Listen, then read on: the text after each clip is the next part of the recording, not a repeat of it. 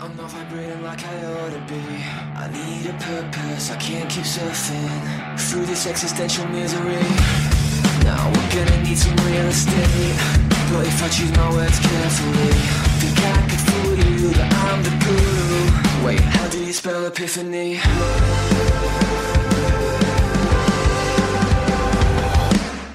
Before the truth will set you free,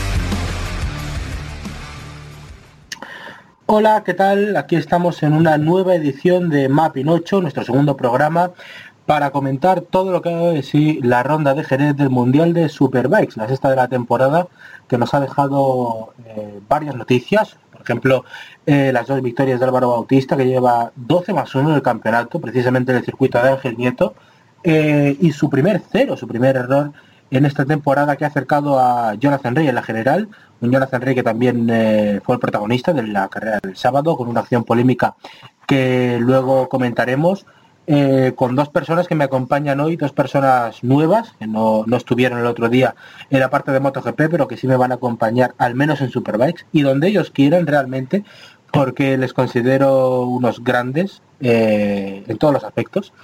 Eh, voy a empezar presentando a Alex Reyes, le podéis seguir en arroba Ethan Gilles, editor jefe de la web Motonoticias, productor de nuestro programa hermano de cuatro ruedas, Efecto Coanda. Eh, él se autodetermina Waterboy de este programa, de Mapinocho, por lo mucho que me ha ayudado a montarlo. Eh, Alex Reyes, muy buenas. Hola Rubén, muy buenas tardes, buenos días, buenas noches a la hora que estén escuchando el programa. Eh, un placer estar aquí. Eh, eh, eh, el mundo del podcast eh, para mí este año ha estado en las cuatro ruedas, pero siempre es un hermoso placer regresar a las dos ruedas y hablar de una de las categorías más interesantes que tenemos en el mundo del motociclismo como lo es el Superbike. Pues sí, y vamos a hacerlo eh, con otra persona que sabe muchísimo, tanto que eh, para nosotros es nuestro Dios, ¿eh? por, por tanta sabiduría que concentra. Quienes nos hayan escuchado otras veces o nos sigan por Twitter sabrán la veneración que le tenemos. De hecho, yo incluso no me importaría que sonara el aleluya ahora. Oscar ¡Aleluya! Eso es. ¡Aleluya! Oscar Ro, en Twitter, arroba Oscar con K, guion bajo Ro, ahí lo pueden seguir y es muy recomendable que lo hagan. Muy buenas y bienvenida a esta que es tu casa y ya lo sabes, de sobra.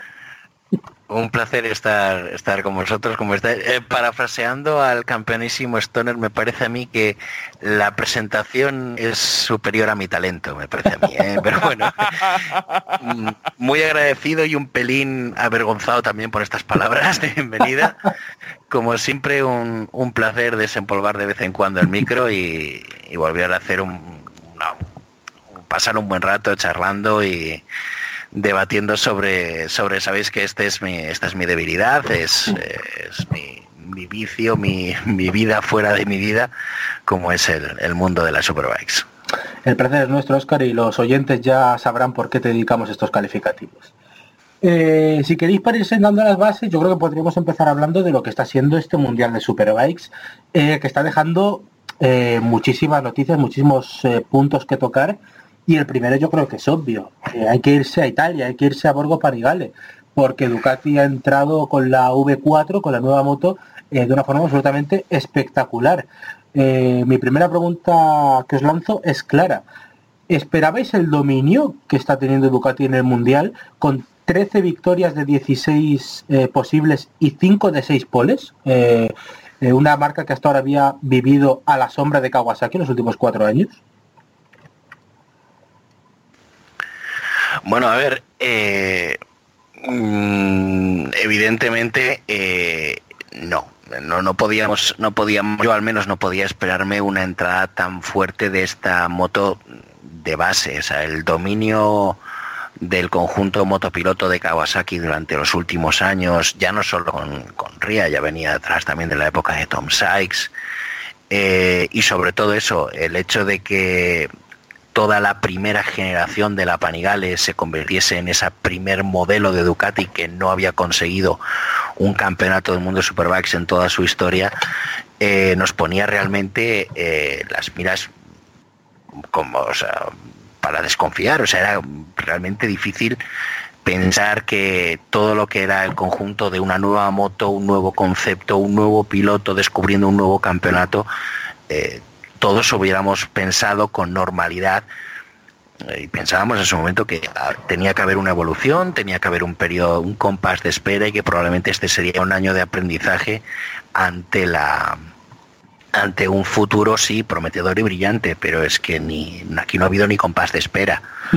El dominio, la, la, brutalidad, la, explosión de esta, de esta, de esta tecnología y de, y de evidentemente el talento de, de Bautista del campeonato han sido han venido sin freno y bueno pues eh, sin duda nos ha, nos ha superado todas las expectativas incluso las más optimistas Mira, yo personalmente yo no me imaginaba de que el B4 fuera tan explosivo desde la carrera 1. O sea, eh, estamos hablando de que Ducati jamás en su vida a nivel de calle había producido un motor B4, ellos hasta el, hasta el último de los días estuvieron batallando con su motor eh, L2, B2, como lo quieran llamar, y que eso iba a llevar cierto tiempo. Además, traerse un piloto como Álvaro Bautista, nosotros en pretemporada lo había pensado, personalmente yo lo había personado como el trabajo que estaba haciendo Álvaro Bautista cuando corría con Honda en MotoGP. Es un trabajo así como más de un probador que vas a tener en pista, desarrollando eh, partes, piezas y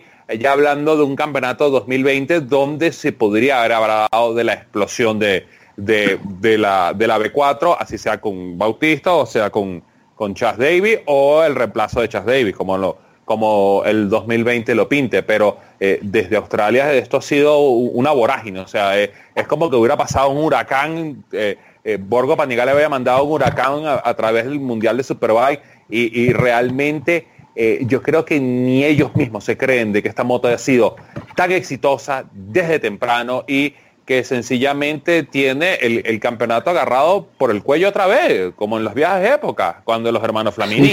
Entonces, eh, realmente eh, eh, ¿Es una brisa fresca a, la dominación de Rea? Sí, pero no es cambiar una dominación por otra dominación. Lo que queríamos ver era un poquito de, de batalla en pista, no que Bautista agarrara, metiera segunda, tercera, cuarta, quinta y ya en cinco vueltas le sacó 20 segundos. O sea, asombroso lo que, lo que, ha, lo que ha traído Ducati en esta temporada para eh, el Mundial de Superbike que realmente eh, ya mucha gente se empieza a preguntar, mira, ¿cuál es la verdad acerca del B4? Empezando con ellos, eh, Bautista Flimero que dijo que bueno, que la B4 no estaba lista todavía. ¿Ah? Si eso no está listo, me imagino cuando esté lista. de hecho, ahora que comentas lo de que no estaba lista, esto viene de antes, incluso. tradicionalmente en, la historia del campeonato y en la, evolución de las marcas para, con respecto a, la entrada en Superbike, eh, lo habitual era que la motocicleta homologada para Superbike compitiera el año anterior y se estrenase en, en Superstock. La 1098 lo hizo, la Panigale lo hizo y lo, lo habitual hubiera sido que V4 se hubiera estrenado en stock en la última temporada de la historia de stock antes de debutar este año en Superbike, pero no lo hizo. Bajo la excusa o eh, bueno, lo normal es que bajo el motivo, entre paréntesis excusa, esta vez he cambiado las palabras de orden, eh, que la moto no estaba lista y no estaba eso, desarrollada lo suficientemente como para, para poder competir con garantías. Hmm. Hay uno que se puede llevar a, llegar a pensar que bueno, pues quizás lo que lo que hicieron fue no entró la V4 en stock el pasado año, básicamente para que no descubrieran el pastel y no hubiera entrado ya no, hubiera habido un tiempo de, exactamente un tiempo de reacción suficiente para que este año pues el dominio no fuera tan no fuera tan tan descarado. Sí, Ducati sencillamente lo que llegó fue un gallo tapado. Eh, lo diríamos aquí en este lado del Atlántico. Realmente, este, eh, no, realmente por Gigi Dadeña creo que nos cuadraría, ¿no? Por su picardía extrema.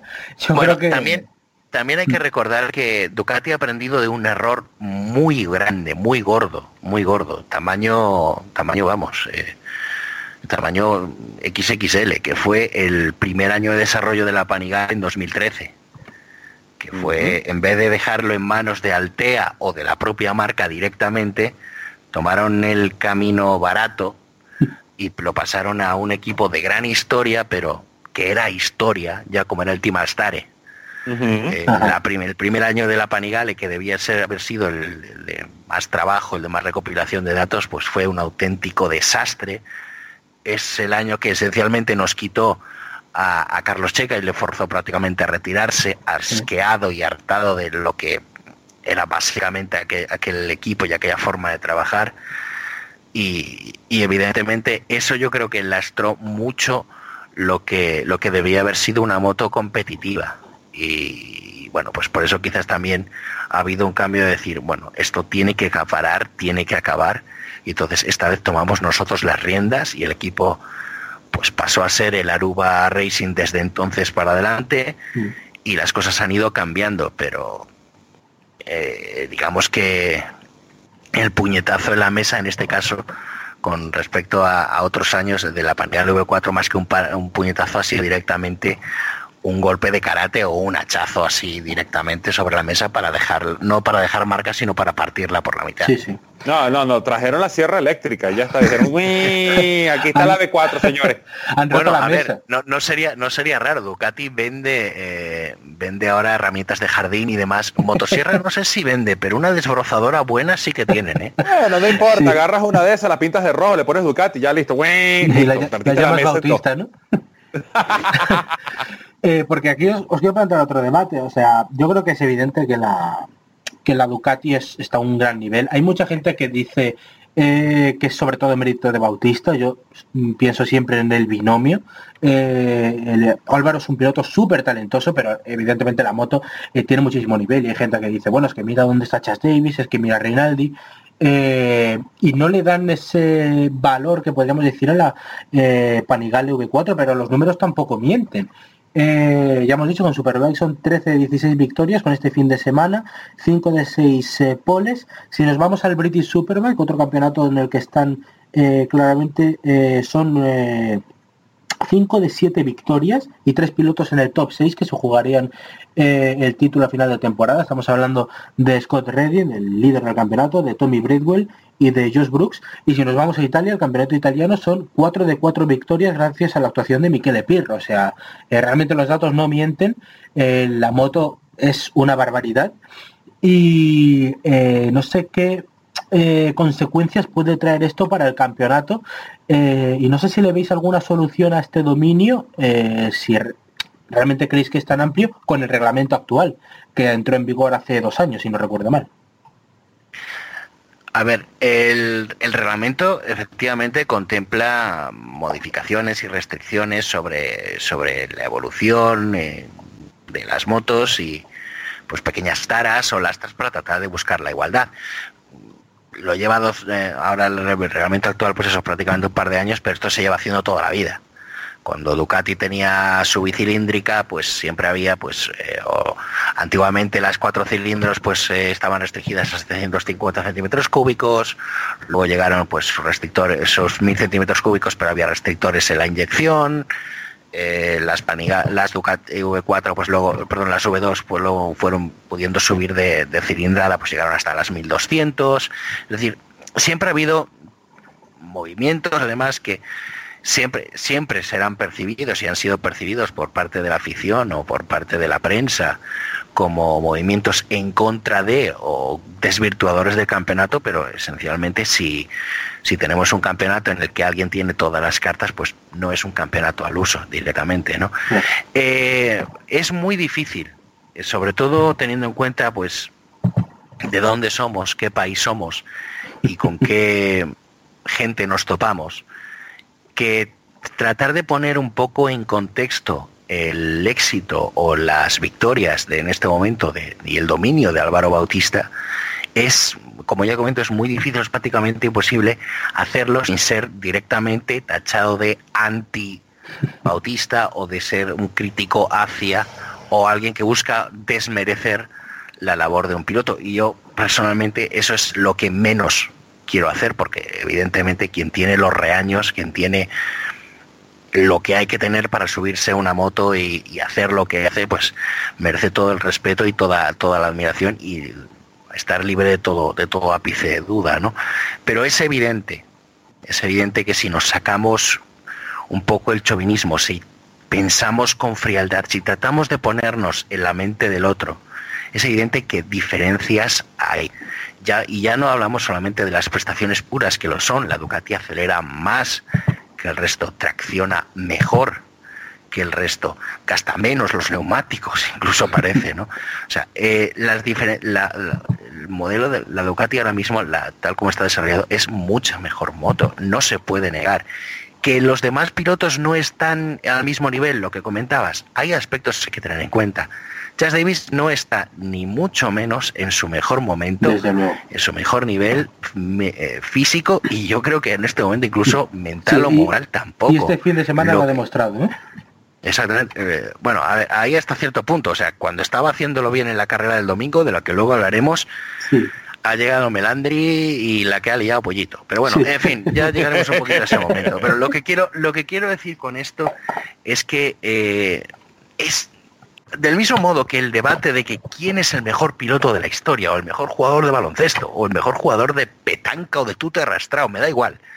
Es imposible de zanjar nunca porque no encontraremos un, un balance, eh, una escala neutral, justa y equitativa para decidir sin ningún hábito de duda, aquí tampoco podemos descartar el mero hecho de que hay ventajas competitivas que tiene la Panigale V4L, ya partiendo ya directamente de su propio concepto de construcción y de, y de propia moto, que en este momento pues son, son insalvables y que pues la, por mucho que nos pese, eh, acaban poniendo un asterisco más grande o más pequeño en claro. todas esas victorias y en todo este momento dulce que estamos teniendo. Yo personalmente pienso de que, bueno, eh, la, el B4 tuvo un, eh, aparte de, de, este nacimiento tan exitoso que ha tenido, tuvo una pequeña ventaja que de repente uno no se da cuenta a menos que esté eh, involucrado directamente en el proyecto. Esta moto nace con, el, con los nuevos reglamentos que impone eh, la categoría claro. para la restricción de potencia, la revolución de, de, RPM y todo eso. Y ellos probablemente dijeron, bueno, si esta moto resulta tan buena como nosotros pensamos, eh, eh, tenemos que tener previsto de que si nos va a tocar hacer reducción de RPM, nosotros tenemos que zanjar ese problema. Entonces tenemos que hacer que las primeras carreras la moto lleve a, a, a un punto por encima de, de, de su rango normal y que ahora cuando vengan la, las reducciones de potencia, la moto va a quedar de nuevo en el punto ideal donde esa moto debería hacer eh, todo su trabajo de, levantaje tanto de potencia como de torque.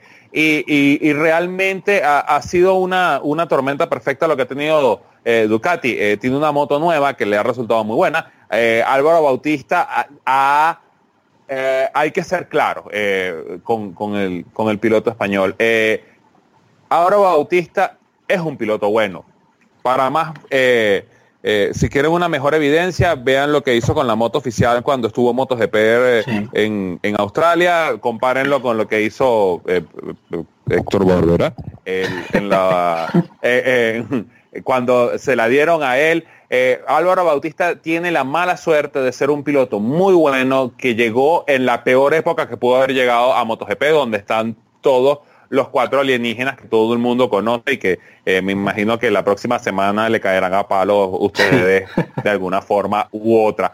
Pero eh, no, hay que, no hay que quitarle a Álvaro Bautista ninguno de estos. Esto se lo ha ganado a pulso. Eh, eh que sea 50-50, 60-40, 70-30, 40-60, que la, las proporciones están ahí entre el desarrollo, entre el eh, eh, lo que da la Ducati como tal y lo que pone él de talento, eh, no hay que quitarle ninguno de esos méritos que los demás competidores o, la demás gente de la categoría, la gente que está asentada en la categoría como Jonathan Rea, un Tom Sykes, un, un Eugene Laverty, les haya caído esto como sorpresa, me parece algo raro, porque eh, en un mundo tan pequeño como el del motociclismo, tú sabes quién es quién, aunque esté corriendo aquí, aunque esté corriendo allá. Y, y, y realmente, eh, eh, de mi punto, o sea, en, en opinión personal, de verdad, no hay que buscarle tantas vueltas en aspectos, sino bueno, de esperen que termine esta tormenta y el año que viene equipos como Yamaha, Kawasaki, que se pongan a trabajar acerca de cómo puedan hacer ellos para contrarrestar esta B4 que ha salido tan buena. Bueno, a ver, por ejemplo, eh, poco por alusiones, hablabas de, de, de Laverty, también es un, es un argumento que suele haber ¿no? para defender el, la, Sí. digamos, la máxima importancia de, de Bautista en, en, el rendimiento actual de, de, de, su equipo y en su posición en el campeonato es que bueno lo, el resto de pilotos no, no estén de Ducati no estén haciéndolo igual no teníamos el caso de Davis por ejemplo pero están también evidentemente las otras dos que son Ducati que hay en pista que son la de la, la de Michael Ruben Rinaldi y la de la de eh, Eugene Laverty en el caso de Laverty hay que tener en cuenta no solo que está en un equipo privado que se ha montado a última hora, no, a ultimísima hora sí. y... A último minuto. A último minuto totalmente. Sino también hay un aspecto muy importante que muy poca gente está sacando está sacando a colación y que está teniendo en cuenta y es el trabajo diferenciador que tiene esa Panigale. El Team Go 11 está desarrollando una suspensión, la suspensión es bitubo, es una marca que no tiene experiencia directa en el Campeonato del Mundo de Superbikes, es una alternativa totalmente diferente, es esencialmente una moto laboratorio, con lo cual ni mucho menos está en las mismas condiciones que las que el resto. Y en el caso de Rinaldi, pues no solo está disputando su primer año completo con, el, con un equipo de Superbike en, corriendo en todos los circuitos del mundo, sino que quizás tampoco es un piloto que esté al mismo nivel de los demás que estamos comentando. Claro. El, el, punto en el que toda la afición está debatiendo y teniendo en cuenta y, con, y sobre todo coincidiendo cada fin de semana cuando ven los resultados de Rinaldi es sabemos que con esa moto Cha, eh, Xavi Forés iría más rápido. Hombre. Lo cual ahí ten, también tenemos una, una diferenciación, un aspecto diferenciador con respecto a, a Álvaro Bautista para entender por qué hay solo una Ducati delante o, o habitualmente, o, bueno, habitualmente no, siempre delante sí, sí. con respecto con respecto al resto. Sí, bueno, ya, ya, ya nos dimos cuenta que fueron 20 minutos de que pusiéramos el nombre de Xavi Forés aquí dentro de este, dentro de este episodio. Sí, se había tardado mucho. De que, ¿Dónde está Xavi Forés?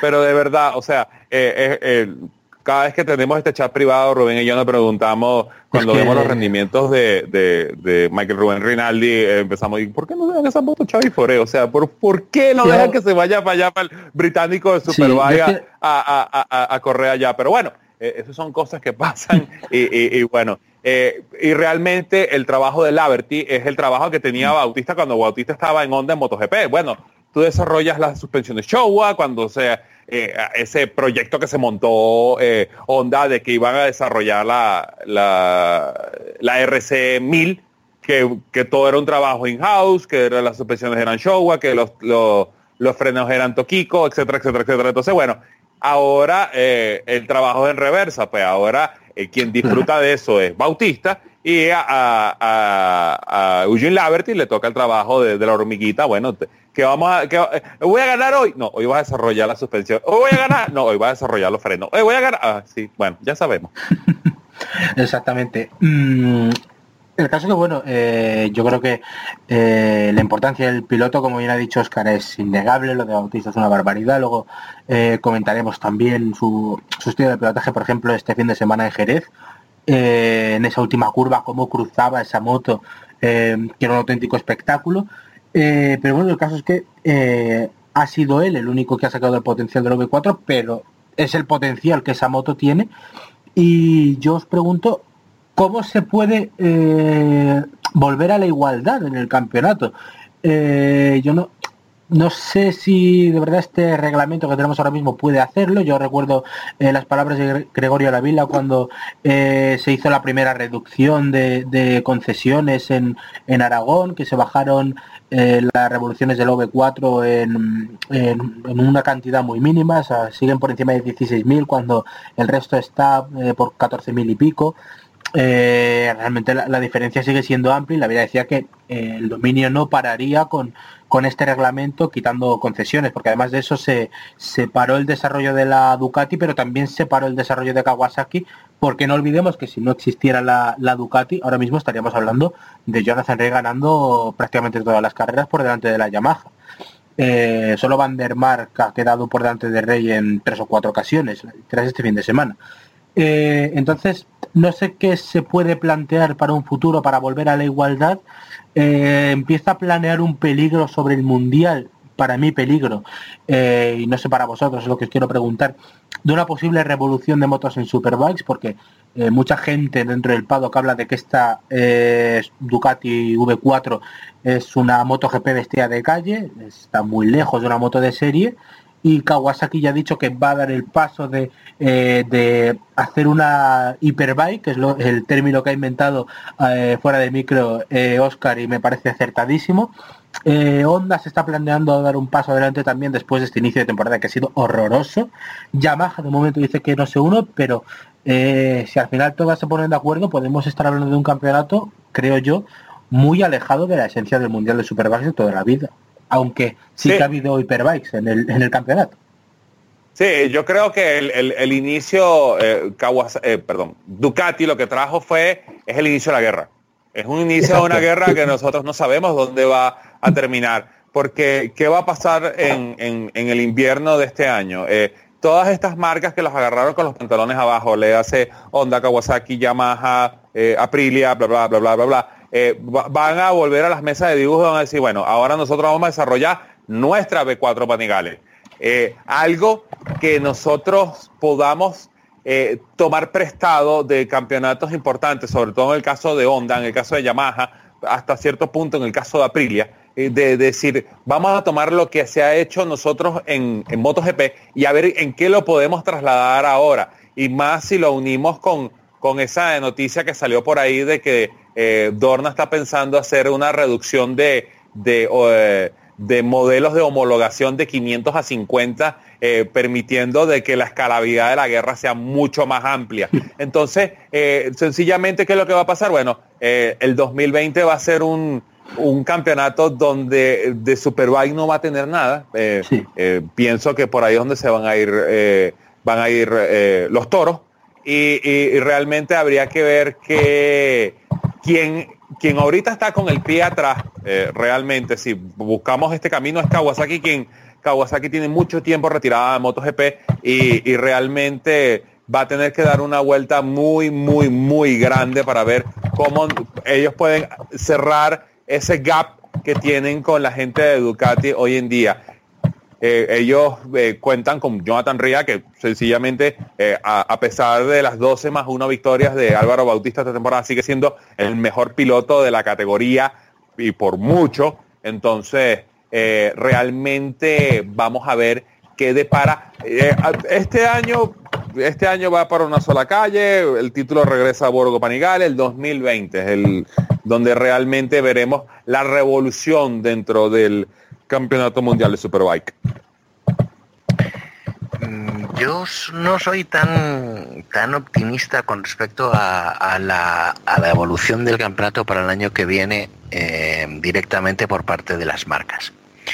Si nos miramos un poco en las decisiones, en lo que, sea, lo que ha cambiado el Campeonato Mundo Superbike en los últimos años, eh, estamos viendo eh, algunos cambios, eh, los, más significativos que, han hecho, que se han hecho, han sido esencialmente en busca del ahorro de costes. Desaparecieron las categorías de stock, primero la de 600 y luego la de 1000, porque básicamente las categorías superiores se estaban simplificando, se estaban estoquizando, si me permitís la, la patada del diccionario, para, para precisamente buscar una, una, una homogeneidad y una sintonía más propia pues con la moto de calle con este campeonato que es literalmente el campeonato que vende motos de competición. ¿no? Y el hecho de, después de todo este trabajo, de toda esta evolución, de deshacerse de dos categorías y de dos parrillas de motos completas, con lo que ha significado también la enorme cantidad de pilotos que se han quedado sin, don, sin dónde correr, con, Con una- carreras que se han con y- carreras que se han frustrado totalmente. ¿Quién, no, ¿Quién recuerda ahora a David Giuliano, por ejemplo? Claro. O sea, o sea, con, con talentos que se nos han quedado atrás por no haber motos donde Y- correr. Y permíteme que Buscando dejando, una- una, sí, sí, dejando una parrilla de 18 o 19 pilotos, que es Exacto, un drama. exacto. Y es- ese, es, ese es el principal problema que veo. Si la idea que me parece bien, que me parece correcta de Dorna, la filosofía de vamos a homogeneizar esto y crear unas motos, sí, más económicas, más parecidas a las de calle, que serán mejor para los pilotos privados, para que haya más motos, para que haya más gente y sobre todo para que haya más fábricas implicadas. ¿Por qué ahora de golpe vamos a hacer justo lo contrario? No tiene sentido. Económicamente, de manera, eh, del- eh, dentro del modo de la filosofía deportiva, dentro del puñetero sentido común, no tiene lógica. Eh, de todos modos, si, si nos planteamos también, ¿y quién puede? ¿Qué marca puede afrontar ese proyecto de desarrollar un hiperbike de competición? Ducati ya la tiene, no necesita nada. ¿Honda realmente va a hacerlo? No, porque el trato de el pacto de caballeros de desarrollo de motos en, en Japón, esto es algo, una historia que ya hace años que se hacía. Antiguamente, cuando una marca japonesa sacaba una 1000, eh, la siguiente marca japonesa sacaba una 1000 al año siguiente. Y así Yamaha, Honda y Suzuki se iban manteniendo un pacto de caballeros, siempre diciendo unas potencias muy similares y unas velocidades máximas muy similares, para que ninguna rompiera el mercado. Luego la R1 rompió un poco ese pacto, pero bueno, estamos hablando aquí de bueno, un poco el pasado de las motos de calle, pero llegar a, a introducir esa filosofía en el mundo de, de la competición es directamente la muerte del campeonato en sí. Claro. ¿Qué sentido va a tener tener dos campeonatos donde compitan esencialmente prototipos? ¿Para qué? Dos campeonatos independientes con motos que nadie se puede comprar, que nadie verá nunca en la calle, mandados, o sea, dirigidos por el mismo por el mismo promotor, con las mismas marcas, no, no tiene sentido. Es dividir la audiencia, dividir los recursos. Eh, a Dorna no le acabará compensando eso. Y eso solo puede acabar con la desaparición del campeonato. Así, no tiene sentido. Claro. Quizás, pues sí, lo que hacemos es creamos una cuarta categoría, perdón, una quinta categoría en MotoGP. Después de las motos eléctricas, creamos la categoría de hiperbikes, movemos a los cuatro pilotos rápidos de Superbike que queden a esa categoría y para qué vamos a tener una parrilla más. Lo lógico sería que entrasen de nuevo las motos más reales, es decir, las motos del, del, del 2018, es decir, base sobre la moto popular, la moto que la gente compra, es decir, la VR1000, la La- R1, vamos, la ZX10R y en caso de la Panigale la V4 estándar, no la R La que no vale 40.000 euros, ¿no? la que no vale 40.000 pavos. Exactamente, porque si, si llega a esta, ese globo sonda, o milongaza en términos deportivos futbolísticos, que ha se ha soltado por ahí para que a ver si cuela o no cuela, ¿qué, va, qué, qué- qué provocaría en el campeonato? Tendríamos a Ducati, lo dicho, que ellos le darían igual porque ya la tienen. Kawasaki, ¿qué podía poner? ¿A la 400 turbo, o sea, a la, a la H2 turbo en, en Sí. marcha? No. Desarrollar otro proyecto tipo aparte. Honda ya bastante tiene lo suyo con mantener el dominio en, en, en, en MotoGP, aparte de que eh, su filosofía siempre ha sido, ¿no? Queremos competir con la moto que vende. Por eso llevamos años y años y años sin una moto de Honda, sin la famosa RVC nueva, que se lleva años y años siendo Honda sacará una V4 de calle y tal, pues no. Yamaha, bueno, Yamaha ya bastante tiene con lo que tiene. Eh, BMW, BMW. Pensemos en las marcas que están ahora, aparte de las, de las grandes que están también en MotoGP, porque esas siempre tendrán un programa de carreras. Pensemos en BMW. BMW se va a sentar, se- los animales se van a sentar en su mesa de debate alemana, con sus papeles alemanes, con sus chucruts o lo que tomen los alemanes salchichas para alemanas. tomar sus salchichas alemanas para tomar decisión y dirá, bien, vamos a ver, esto no nos ayuda a vender motos. Bien, acabamos de perder a toda nuestra audiencia alemana, disculpadme. Eh, lo, que, lo que van a pensar No. es, eh, desarrollar una hyperbike no nos va a ayudar a vender motos. Y BMW lo ha dejado muy claro. Si un campeonato no les ayuda a vender más producto, no entran, Y- se van. Y lo hicieron en BMW, lo hicieron en Fórmula 1. Mm. Dijeron, se acabó el proyecto, no ganamos, nos vamos. Y allá se fue. MotoGP dijeron, desarrollaron un prototipo, pero dijeron, no, no, no nos merece la pena. Y no entraron, y no les daba ganas de entrar, y no entran. Y ahora que les hemos repescado para las Superbikes, este concepto lo que pueden hacer es decir, bien, cogemos nuestros bártulos alemanes y nos vamos a nuestras casas alemanas. es que además eh, no hay que olvidar. ya está eh, fuera. Claro, eh, y de, de Aprilia BMW ya está fuera no, también. No hay que olvidar que es que estamos en el primer año de la S1000, con la que BMW esperaba volver a ganar.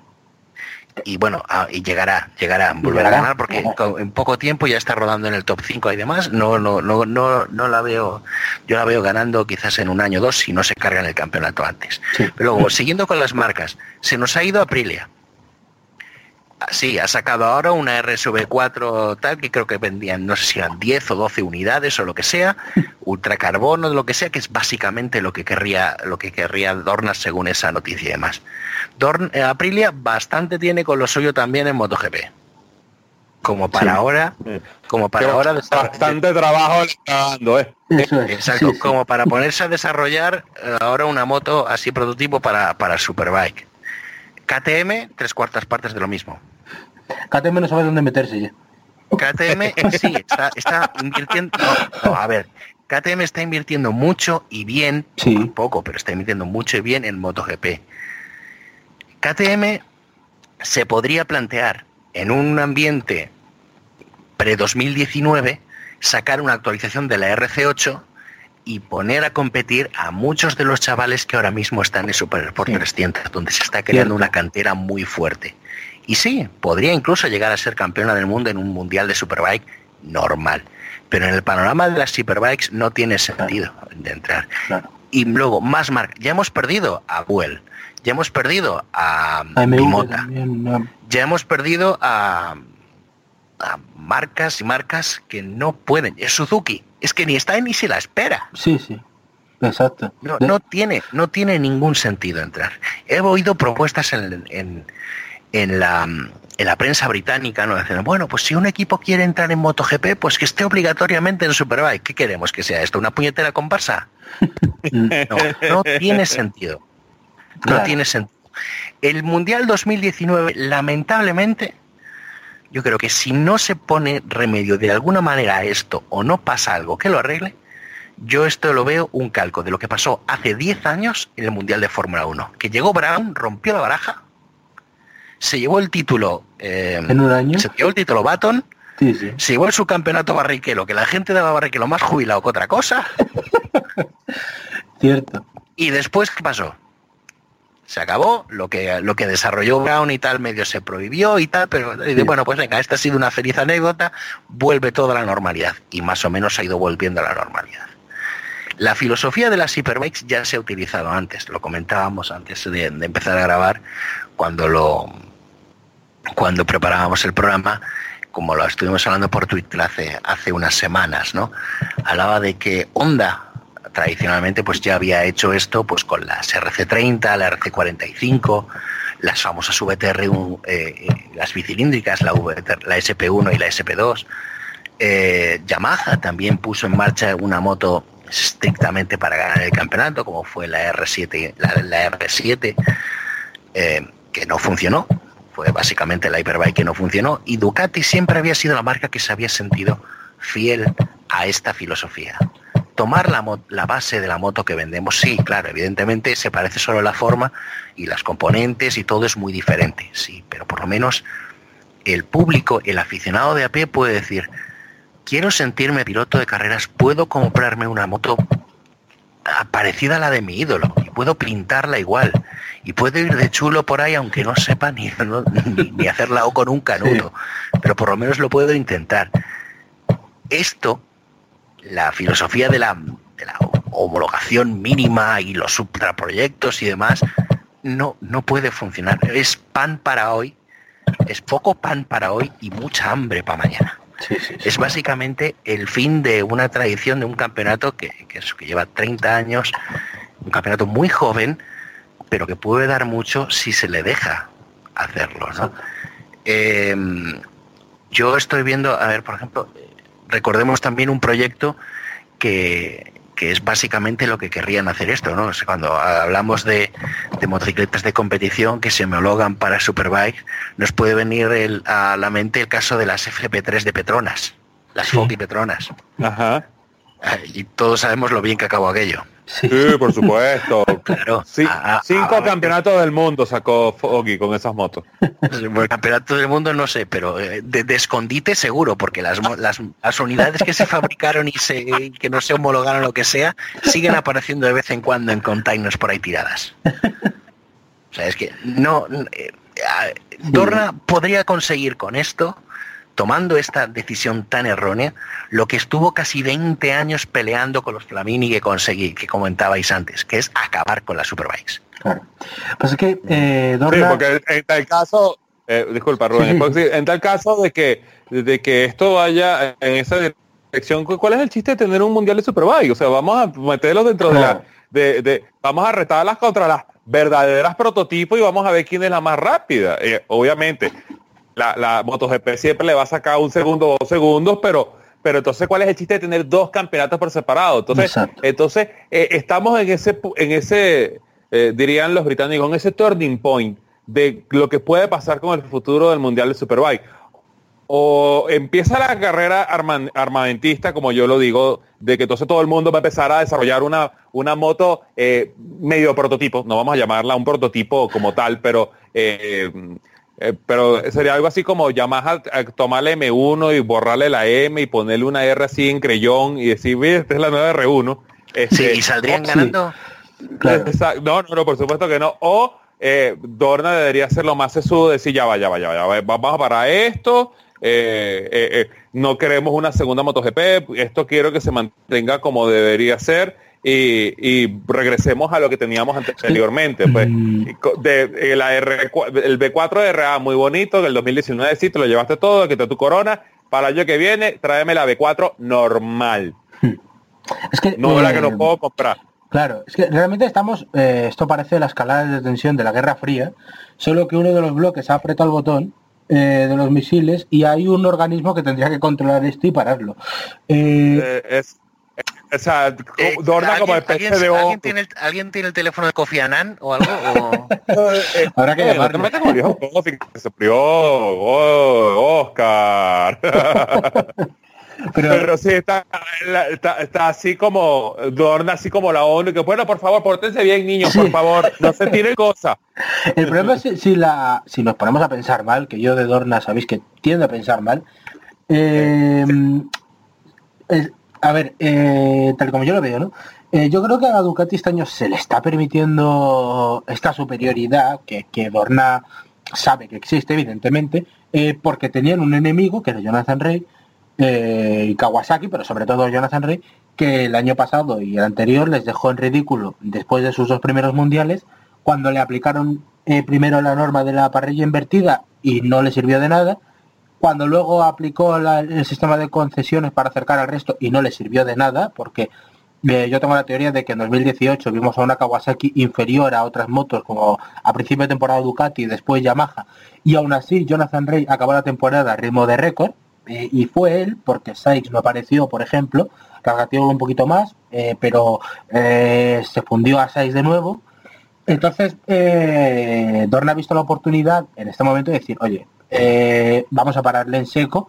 Y ahora viene una nueva era eh, que esto a corto plazo pues le puede interesar para parar a Jonathan Rey.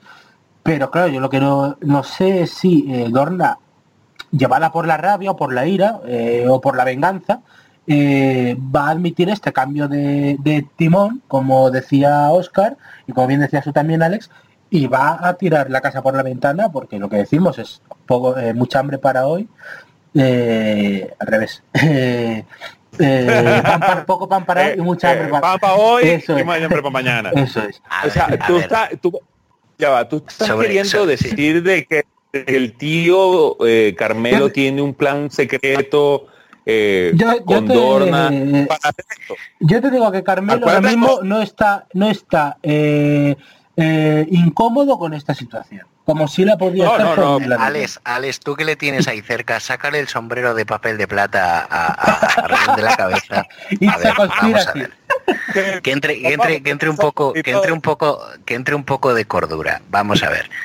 Por mucho que Carmelo Espeleta se parezca a una versión en carne y hueso, el protagonista, o sea, del malo de las pelis de, de los pitufos, Gargamel, eh, no significa, no significa que todo sea un plan malvado y una maquinación. No, A ver, yo creo, a ver, yo creo que el dominio de, de, de la Panigales, su entrada así directamente, nos ha pillado a todos con el pie cambiado. A las motos y en buena parte a Dorna también. Porque si bien efectivamente no compensa económicamente en mo- modelos de, audiencia de televisión, de repercusión en prensa y demás, que un piloto domine durante años y años y años un campeonato, tampoco compensa cambiarlo inmediatamente por otro nuevo que haga exactamente lo mismo. Con lo cual, decir, bueno, ahora meto este, este, este piloto aquí de más, no, no, no directamente. No, es Dorna como- es como Dorna- decir- Dorna tiene- es como Dorna decir, es No. como decir, ah, bueno, por muchos años tuviste sífilis, ya te la curamos, ahora tienes gonorrea. O sea, lo- sigue siendo igual. específico, pero sí.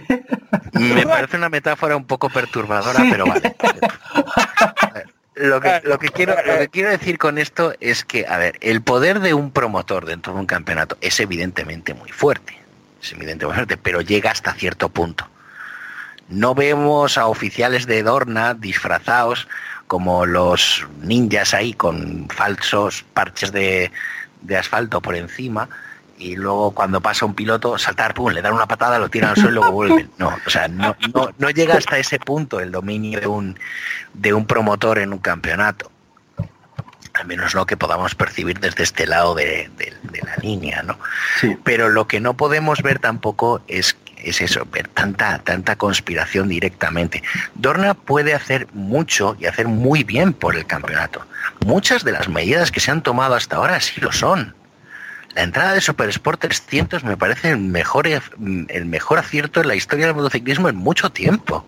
O sea, una, categoría que funciona, que nos da carreras muy agradables, que está sacando muchísima cantera adelante, que está haciendo historia, buena decisión. Eh, tomar una decisión tan base cuando entró Dorna en el Campeonato del Mundo de Superbikes, como fue, oye, los circuitos B que tenemos aquí con los de corre, que algunos son auténticas trampas para, para pilotos, fuera. Vamos a profesionalizar esto y que se circuita, se corre en circuitos seguros. Vale, está ahí mola todavía en medio. Pero se toma una decisión, se toma una base y se cumple.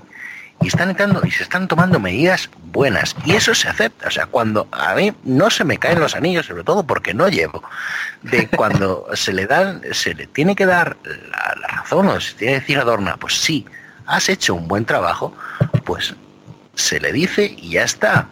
Claro, todo el mundo es muy fácil odiar a Dorna porque desaparecieron las 500 de dos tiempos. Vale, sí, y las dos y medio. Y las Eh. 105, sí, claro, también. Pero, a ver, hay decisiones que hay que tomar y que hay que, que hay que aceptar y me parece normal y lógico y debemos comprenderlas, por mucho por mucha rabia que nos dé. Pero eh, en algunos casos creo que le estamos asumiendo a un campeonato, a un promotor, eh, un poder que no tiene. Y vale que sea, y estoy hablando ahora poniéndome del lado de Dorna cuando acabo de darle un, un, speech de 20 minutos cagándome sus muertos de manera elegante para que no, se, no, no, no revienten el campeonato, ¿no? Pero es decir, donde Dorna realmente tiene poder para hacer las cosas bien, ha de hacerlas bien. Pero donde no tiene poder, ahí no puede hacer nada. Y no creo yo directamente que Dorna sea un culpable o un cómplice de la situación deportiva y clasificatoria que tenemos ahora en el campeonato, al menos no directamente. Es Ducati la que decide homologar esta moto. Está dentro del reglamento, sí. hay un límite de coste de 40.000 dólares de por moto, 40.000 euros, y esta moto pues no llega a ese nivel, al menos en lo que se vende. Se producen un cierto número de motos y se vende un cierto número de motos. Ahí tendremos que asumirlo, que, o aceptar la palabra de Ducati de que esas motos se han producido y se han vendido, o se están vendiendo. Porque claro, los números de ventas pues tampoco son tan fáciles de obtener. Pero bueno, partiendo de esa base, el problema principal no es si Dorna ha permitido o entrar esta moto o, o- o lo ha hecho a propósito, no. Es que hay una moto, hay un concepto de moto que va contra la filosofía de las demás máquinas en el campeonato, está haciendo una diferenciación, sobre todo porque está en manos de uno de los mejores pilotos que hay ahora mismo en el panorama eh, eh, profesional mundial. Un piloto que ha sido campeón del mundo, un piloto que ha ganado carreras, un piloto capaz de estar delante pues prácticamente con cualquier máquina con la que ha estado. Un grandísimo talento. Entonces cuando juntas las, las dos cosas es una tormenta perfecta. Y claro, ahora lo que tenemos que saber es cómo construir el refugio para poder pasar esa tormenta. Claro. Eh, ¿Algo más que añadir, eh, Reyes? ¿O pasamos ya a la ronda de Jerez? Vamos a pasar para la ronda de Jerez porque después de, de- de estas palabras de Dios... Poco se puede eh, decir, ¿no? No, no, ¿cómo, cómo, cómo- cómo- cómo- cómo la liturgia, eh, cómo tú puedes agregarle algo a la liturgia? Imposible, no Sí, puedes, puede. no. Eh, listo. Va- Amén, sigamos. hermanos. Amén. Aleluya. Eh, pues pasamos sin más dilación a la ronda de Jerez. Eh, empezamos con la categoría reina por Superbikes. Eh, empezó la, la jornada del sábado con una superpole de, de Álvaro Bautista, otra más. No, perdón, de Jonathan Rey, mejor dicho, de Jonathan Rey, que le ganó la partida a Álvaro Bautista, pero Bautista ya eh, después de perder a esa superpole empezó a decir, empezó a centrarse en las Yamaha, no nombra a Jonathan Rey, se escapó de una sonrisita además eh, cuando dijo que las condiciones para la carrera de la tarde van a ser completamente distintas, acertó, eh, además se dejó entrever que su objetivo va a ser el de siempre esa temporada, el intentar escaparse y, y ganar cómodamente. Adelantó a Jonathan Rey las primeras curvas y se marchó, acabó ganando por 7 segundos sobre eh, Michael Van der Mark, el piloto eh, holandés que ha tenido este fin de semana el mejor de toda la temporada.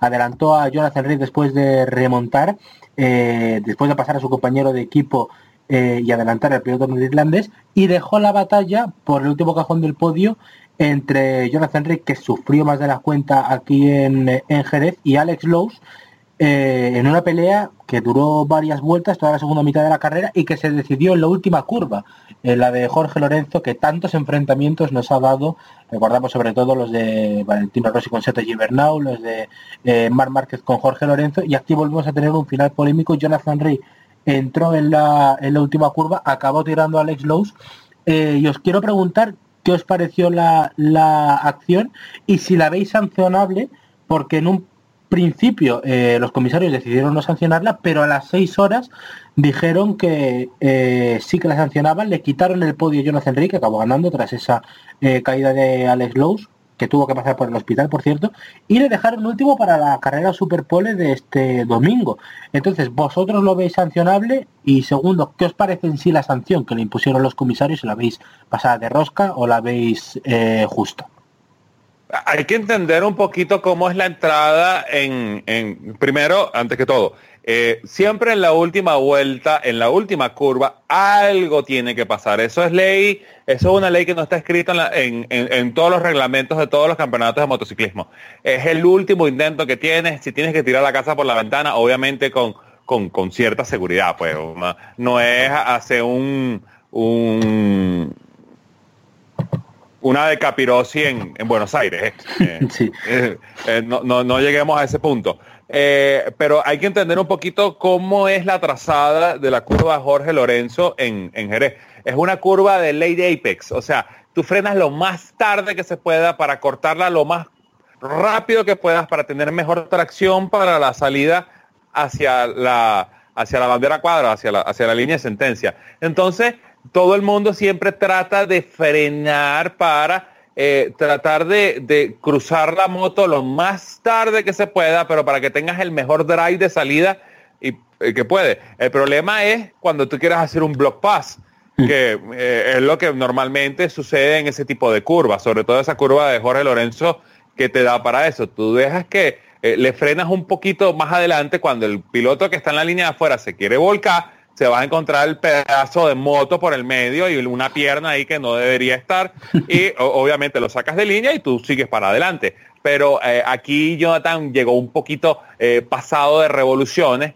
eh, lo toca, termina en el suelo y, y- y- y bueno, sancionable sí, porque obviamente a pesar de que es la última curva, es la última vuelta, era una sanción que yo me la esperaba, que probablemente lo iban a bajar del podio, le iban a, le iban a, poner una sanción de, de segundos, pero para el resto sí fue una, un- una pasada de vuelta, una pasada de rosca. O sea, ok, te bajo del podio, casi que te bajo del podio, sales de último, no participas en la carrera 2, te multo, te quito la moto, este, te devuelves a casa a pie, o sea, oye, por, por una movida que, que- que- que fue en la última vuelta, o sea, si me hecho, fue en la primera vuelta, oh Dios, sí, tienes toda la razón, pero en la última, mm, ya está bien, ya entendí, ya entendí, ya entendí, o sea, Sí, sí. por favor. Yo la acción la veo como comentaba así un poquito también Alex, eh, como comentaba antes, eh, básicamente ah, bajo mi punto de vista en el límite.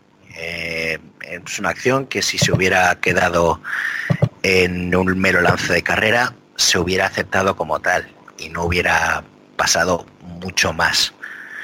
Eh, y, si una, y si hubiera sido, pues como ha sido una, una acción sancionada, pues también, en cierto modo, se puede aceptar.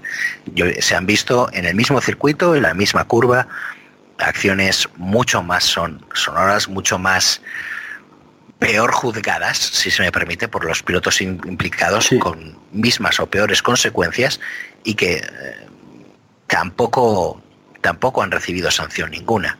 Con lo cual ahí es, es, es difícil jugar. Yo lo que sí veo, el problema que veo, es el carácter de la, de la sanción en sí.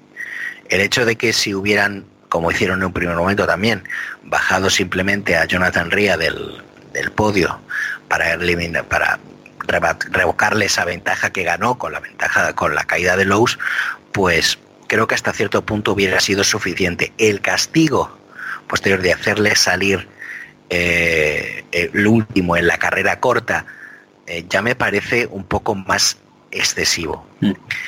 Eh, no voy a entrar, porque no creo que tampoco sea, sea necesario, en el hecho de que si la, la sanción ha sido eh, influenciada por caracteres externos de pues la propia Yamaha, o si ha sido Ducati, o Sí. si ha sido alguien malvado con un sombrero de, de- de brujo ahí gritando cuando salía ahí delante de... No.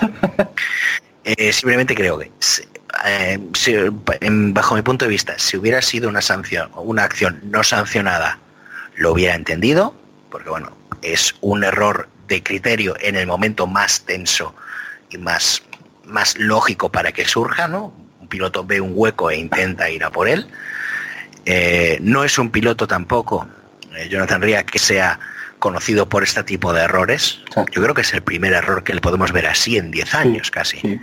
A- a- O sea, a- es, es- es- Ah. estamos hablando de un piloto habitualmente, pues eso, un piloto limpio, no, no propio de, de acciones eh, punibles o sancionables Sí. o en el borde del reglamento, con lo cual es un poco también una, mi medida, en mi- por lo menos en bajo mi escala de, de valores, una, una sanción un poco excesiva.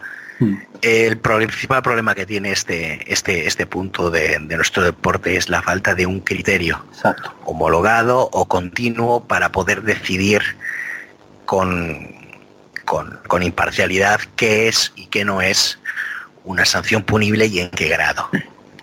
Claro. Pero es que eh, esta sanción, yo el principal problema que le veo también es, lo que tardaron, eh, que en primer le dejaron en el podio, podio que Jonathan Rey celebró tocadísimo, o sea, eh, aquí nos da cuenta de cómo es Jonathan Rey, porque cometió ese error y se puso a llorar debajo del casco, llegó al parque cerrado, le tuvo que consolar su equipo, luego el domingo dijo el de ayer no fue un podio real, el de hoy sí, o sea, realmente Jonathan Rey estaba muy tocado por ese error que cometió que reconoció desde un principio.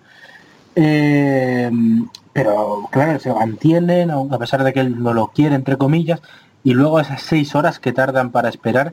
Un tramo de seis horas en el que yo me voy a poner conspiranoico. Desde Ducati le llueven, por ejemplo, las, las pullitas y las críticas directas, pullitas de Bautista sobre todo, que descubrió América diciendo que eh, eh, no es lo correcto adelantar tocando. Que bueno, pues no sabía yo que él, eh, que decir, nos hemos enterado ahora con Bautista que está mal adelantar tocando y dijo que él de ser low reclamaría y luego salió eh, Chas Davis, que yo creo que iba por aquí también lo de su estado mental, cuando dijo que yo no es la primera vez que Jonathan Rey lo hacía que es un piloto que suele estar metido en esas. Yo estoy más por tu por tu banda, eh, Oscar. yo- eh, me parece de los pilotos más limpios que te puedes encontrar en la parrilla, sinceramente. Y yo, yo la sanción, sinceramente, lo- si te quieres poner eh, para dar una lección, si quieres poner estricto, yo lo máximo que haría sería descalificado de la propia carrera. Pero que arrastres ese mal a otra, la Super Race que ahora comentamos, y no sé, no, no lo veo coherente, incluso, bueno, pues le quitas el podio y ya está. Pero la verdad es que a mí la, la sanción me parece desproporcionada, y igual que las, las críticas que le llovieron desde Ducati. No sé si las leísteis. Es que realmente la, la- la sanción pa- eh, llevada para el domingo para la carrera de Superpole eh, tiene algún sentido. O sea, eh, si, si algo hemos aprendido, que tú tiras a, a, a Jonathan Ría, lo pones de último y te va a llegar Sí. arriba en tres vueltas. O sea, Exactamente. eh, salió 18, terminó cuarto. O sea, ok, eh, no, no terminó ganando la carrera de Superpole porque fueron 10 vueltas nada más. Pero eh, lo pones en otro escenario y, y estuviera arriba primero, segundo, tercero. Entonces, eh, mm, bastante pasada de tuerca la, la- la sanción. O sea, hubiera preferido, ok, lo- le sacaron cinco segundos y lo bajaron del podio. O descalifícalo, ya está. Claro. Si fue una, una movida flagrante, bueno, descalificado, no, no, no. Eh, a- a- es como que eh, para, para Jonathan, si lo hubieran descalificado, él se hubiera sentido más aliviado, pero después le ponen esto encima y le caen las pullas y le cae el otro y el otro que descubre América, o sea, Sí, sí, eh, ¿cuál es la maldad? exacto. Más, bueno, es que yo creo que sobraba muchas cosas viendo cómo estaba Jonathan Rey. Pero bueno. Eh, Exacto. No, además, además, por ejemplo, eh, eh, yo recuerdo, eh, además me vino a la mente poco, poco después, eh, Alex Lowe se vio implicado en una situación un poco más, más seria, más grave también, pues que implicaba un, un adelantamiento muy al límite en la en la, en la última vuelta. Fue en Assen en 2013, compitiendo en el en el en el, en el británico de Superbikes, en lo que era el- el- la, fase final frente a Shake Burn, en un adelantamiento muy, muy, muy al límite, en una acción bastante más, más flagrante que esta, se llevaba puesto al, al campeón británico y acabó descalificado de carrera. O sea, es evidente que nos hace falta un, eh, un criterio y nos hace falta una, una, una manera más, más justa de evaluar las, las diferentes gravedades de, de este aspecto. O sea, el, por ejemplo, ese toque de Lowe's hace años fue más claro, fue un error de, de, de- medición o de pilotaje mucho más severo, pudo haber sido más grave y se tomó la acción de descalificarle.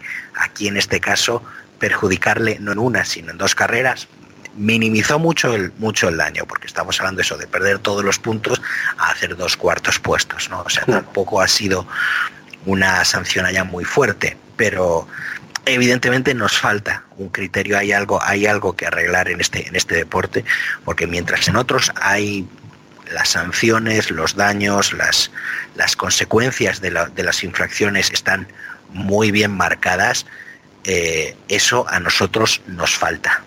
No podemos tampoco, no podemos tener un deporte en el que todo valga, esto no es la NASCAR, pero eh, nos falta algo en lo que se, nos podamos decir, pues podamos juzgar qué es una sanción qué es una conducción irresponsable, qué es un error de criterio y qué es simplemente un lance de carrera.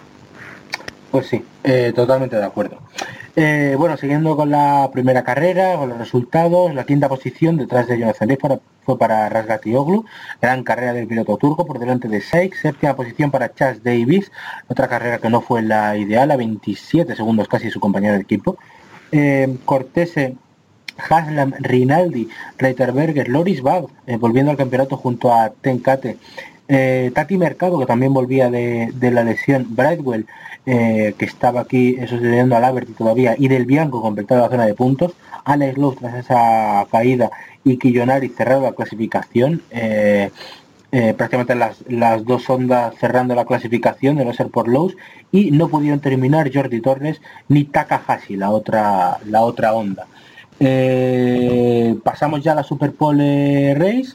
Eh, una carrera que volvió a ganar Álvaro Bautista, eh, otra vez como nos tiene acostumbrado, menos holgadamente que, en el resto de carreras, por 2,7 segundos sobre Michael Van der Mark. La tercera posición para Marco Melandri, eh, piloto italiano, que aquí señó un poquito la cabeza, realmente en un circuito que se le da muy bien. La cuarta plaza, como decís compañeros, para, para Jonathan Rey, tras esa remontada absolutamente espectacular. Eh, y no sé qué os dejó esta carrera, qué sensaciones os dejó, eh, si esperabais eh, otra cosa, vemos por ejemplo, no sé, era el Gatioglu sexto, que, séptimo, mejor dicho, que estuvo bien arriba, Rinaldi un décimo, que un poquito peor, Davis décimo, sobre todo, empezó mal la jornada, y otra vez la sonda atrás, no está siendo el año de la marca la carrera eh, corta era más o menos un poco lo esperable con la sanción de, de, Jonathan Rey. O sea, eh, si hubiera salido en la posición natural o por lo menos eh, un poco más donde le correspondía, exactamente donde le correspondía, pues probablemente hubiéramos visto una carrera más igualada, sobre todo, bien como comentas, cuando la diferencia final entre Bautista y Van der Mark, que ha estado brillante todo el fin de semana, no ha sido tan grande. ¿no? Eh, la temperatura ha sido un, punto muy a tener en cuenta este año y eh, sobre todo lo que más ha perjudicado a, Kawasaki en este fin de semana, Rea más bien concretamente, pero se, se ha visto también, por ejemplo, a a Haslan también muy perjudicado por ello y ese factor quedándose fuera en la carrera en la carrera corta pues eh, evidentemente les ha permitido también estar un poco más arriba yo me quedo con las grandes acciones que hemos visto de, Jonathan desde, desde, atrás, que era más que previsible eh, que, remontase y remontase tan bien como lo hizo. La gran, los buenos momentos que nos dejaron eh, plásticamente al menos ese duelo entre Van der Mark y, y, en los primeros compases, eh, que acabó con Lowe's con el suelo, en, que probablemente sea uno de los peores fines de semana que ha tenido en, mucho tiempo. Desde luego, sí. Eh, me quedo también con las buenas sensaciones de, de Jordi Torres. Eh, está sabiendo responder cuando puede responder, que es en las carreras cortas está sacando sólidos puntos, sólidas actuaciones, rodando con los pilotos punteros y sobre todo sacando jugo a, la evolución que estrenaba ese tren delantero más similar al de las motos oficiales de Kawasaki, que siempre ha sido el principal punto débil de, de Jordi en, en, el motociclismo. Es un piloto que le gusta mucho tener el dominio sobre el tren delantero y no siempre lo ha tenido en las motos en las que ha estado en este campeonato. Y todo trabajo en pos de ese, de ese camino siempre ha sido, siempre ha sido eh, positivo. Y sí, Melandri, francamente, eh, sorprendido un poco porque eh, parece cada vez que, que le estábamos viendo de nuevo en este campeonato diciendo, pues sí, parece que ya cada vez que nos convencemos más de que es su último año porque no rinde o lo que sea, se le cruzan los cables y te saca una buena carrera y te sube al podio. O sea que eso es algo que hay que tenerlo muy, muy, en cuenta.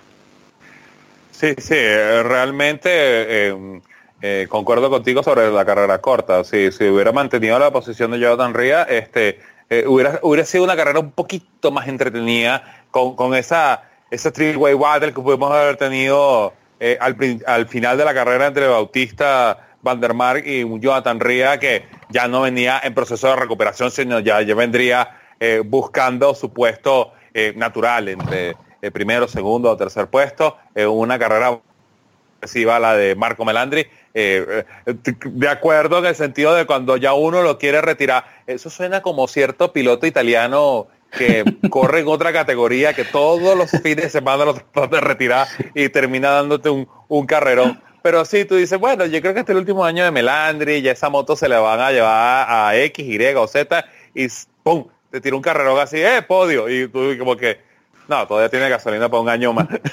en, en, mi defensa, en mi defensa diré que no estaba pensando en nadie, ¿eh? eh no, y, lo, y, lo, prometo, sí. lo prometo, no estaba pensando en, en, compararle con nadie más. Y te creo. No, no, no, no, no, no, no, no eh, obviamente son dos niveles, pero, pero eh, la, la, escuela de, de, de de los coach de, de, de, sofá de, ah, ya está viejo, vamos a retirarlo, no, no, ya no sirve, eh, pum, ya hace esto. y, y, y, realmente eh, también kudos a, a Jordi Torres, eh, eso que dice de que el, el, gran problema de Jordi Torres es de, de esa escuela de, de, de, Moto 2, donde te tocaba frenar muy las Calex, tenías que frenarlas de nariz, eh, tirarlas contra el suelo para que pudiera frenarla. Eh, le, le, le, ha costado mucho de desandar eso en el Mundial de Superbike hasta que por fin ahora tiene esta nueva evolución del tren delantero. Ha ayudado mucho y lo ha ayudado a brillar en, en estas carreritas cortas que eh, realmente eh, parece que su agua. Pues mientras más larga sea la carrera, eh, se tiende a difuminar un poquito más Jordi Torres, pero mientras más corta sea, pum, siempre lo vas a encontrar por ahí en un top 5 o en un top 10. Pues sí, eh, y terminamos ya con la categoría reina, con esa tercera carrera del fin de semana. Una carrera que parecía que iba a dominar de nuevo Álvaro Bautista, de hecho eh, salía en la pole tras ganar la carrera Super Pole, intentó escaparse, pero en medida de la carrera eh, sufrió su primer error realmente en el Campeonato del Mundo, esa caída que le, dejó fuera de carrera, aunque volvió a salir a pista eh, en las vueltas finales para ver si podía coger algún punto dada la, gran cantidad de, outs que hubo. Pero no lo consiguió acabó fuera no clasificado. Por lo tanto eh, cero de Bautista en el campeonato y dejó la pelea abierta por delante entre Michael Van der y Jonathan Rey finalmente eh, Jonathan Rey estuvo delante al principio Michael Van der acabó adelantándole eh, Rey se quedó detrás intentando aguantar al ritmo pero se vio que la Yamaha era claramente superior aquí y se acabó marchando el piloto neerlandés por 3,5 segundos eh, para volver a ganar la tercera victoria que consigue en el campeonato. Fin de semana absolutamente perfecto porque eh, si Lowe's no acabó ni la Race 1 ni la Superpole, en esta acabó decimocuarto tras otra caída realmente esto desnivela mucho la balanza para Van der Mark en la batalla interna que tienen eh, porque hasta antes de llegar a, Jerez les separaban menos de 10 puntos. Eh, realmente sale muy beneficiado a Van der Mark. También Kawasaki como marca, ¿no? Porque Regatioglu se subió al podio, tercera posición. La cuarta para Rinaldi, que volvió a ver, eh, lo volvimos a ver en posiciones delanteras, algo que hizo a veces la temporada pasada, pero que le estaba costando. Eh, a ver si eh, consigue eh, echar al fantasma de, de Xavi Forés de, del equipo Barney. Eh, y no sé qué os dejó más la carrera. Bueno, también remarcar que aquí Melandri no acabó y tampoco Davis. Eh, accidente, eh, Melandri se le coló por el hueco que, que, vio, algo similar a lo que pasó el sábado, y tiró a Davis cabreadísimo. ha dicho que, bueno, dijo a Davis después de la carrera que, que Melandri había estado ridículo. Eh, que ni siquiera se disculpó, también creo que era acusado de que no era la primera vez que, que hacía algo así en Melandri, realmente muy mal fin de semana para Davis y bueno, pues no sé qué queréis comentar de, de esta última carrera de, de, la categoría reina del fin de semana. Cuando bueno. no está el gato, cuando no está el gato, los ratones hacen fiesta. eh, eh, realmente eh, eh, Álvaro Bautista tiene que está en una posición donde él tiene que aprender a manejar eh, eh, un poquito ese risk management, dirían los, los americanos. El risk management, eh, ya 12 más una victoria, campeonato casi con una mano ya lo tiene agarrado. Tiene que aprender a, bueno, pienso que es porque de lo que hablábamos al principio, de que todo le ha caído así como de sorpresa a tanto a él como a Ducati, de, tener una moto tan buena, de, de estar tan adelante de que él tiene que aprender a que no todas las carreras tienen que ser como la primera carrera del fin de semana, donde se va a salir como, como corcho de, champán así a toda velocidad a tratar de sacar toda la, ventaja porque le puede suceder esto. Y, y, lo, que, lo que nos deja el cero de, de, Bautista es que nos regaló una muy buena carrera con una muy buena batalla entre Van der Mark y, y, Jonathan Ría, donde la Yamaha eh, pareciera que tuviera el upper hand un poquito eh, aquí en Jerez. Eh, se ve que la, la, R1 está empezando a reengranar eh, dentro de esas motos, recordando esas viejas R1 de, de Bueno, cuando lo tenía Tom Sykes en esa época que le pusieron a bailar con las más feas con, Sí. con Ben Spies. Entonces, eh, y, y bastante interesante, muy buena, lo, lo, diríamos aquí que Rinaldi sacó petróleo, Sí. típico así de, de- de prensa deportiva. Rinaldi sacó petróleo con ese cuarto puesto Mejor y, Ducati. y, y- y realmente lo de lo de lo de lo de Chas Davis y Marco Melandri, bueno, eh, no sé es que eh, pienso que es parte de la frustración de, de Chas Davis de no poder encontrarse dentro de esta B4R, de, de no de no poder sacar el mismo provecho que le saca Bautista, de lo tiene así eh, realmente contra la pared y, y- ladrándole al que se le pase por al lado de un, autógrafo. ¡No! Algo así. Bueno, a ver, eh, efectivamente, pues, eh, pues sí, ¿no? Como, como, como, como una justo cuando no estaba Álvaro, ¿no? Eso, eso yo creo que es la, la única pena que, que debemos sacar, ¿no? Eh, Álvaro está en la posición eh, en la que, aunque, aunque de mucho, eh, él está en la posición en la que él él ya no puede ganar el campeonato del mundo, solo puede perderlo. Con lo cual, en cierto modo, hasta pues, se puede decir que esto le ha venido en un buen momento. No me extrañaría nada a partir de ahora se tomen las carreras pues con otro tipo de filosofía, otro tipo de mentalidad, diciendo quizás no necesito ser tan explosivo al principio, porque se, se tiene que dar cuenta también de que a final de carrera sigue siendo más rápido que nadie. Mantiene el ritmo de carrera mucho más tiempo y mucho más hasta, hasta más tarde que el resto, padece menos el desgaste de neumático que el resto de pilotos en las últimas vueltas, con lo cual sí puede permitirse quizás no ser tan explosivo delante o al menos no, no atacar tan, tan de golpe, tan, tan en el principio. ¿no?